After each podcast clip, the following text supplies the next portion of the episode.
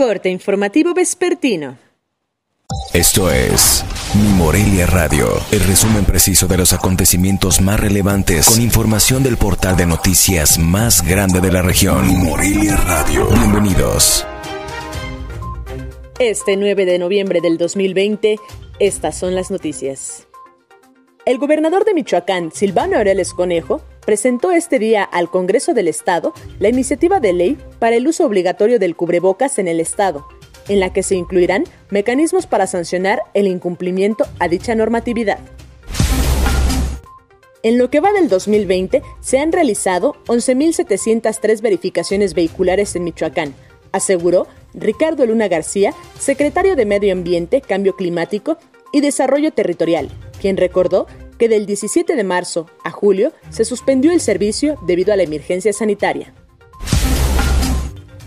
Con el objetivo de atender las necesidades de los sectores más vulnerables, Cobijemos Morelia 2020 fijó la meta de reunir más de 13.000 cobijas para repartir en alrededor de 100 localidades durante la temporada de frío, destacó la directora general del DIF Morelia, Alejandra Corona González.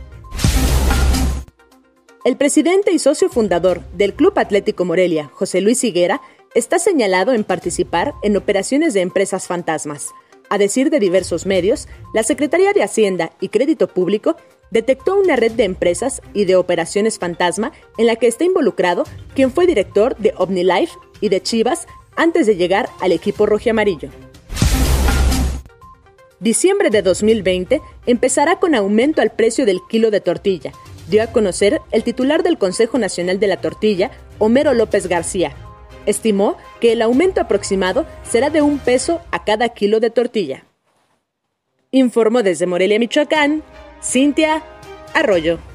Esto fue Mi Morelia Radio. Te invitamos a que estés siempre bien informado. www.mimorelia.com Mi Morelia Radio. Hasta la próxima.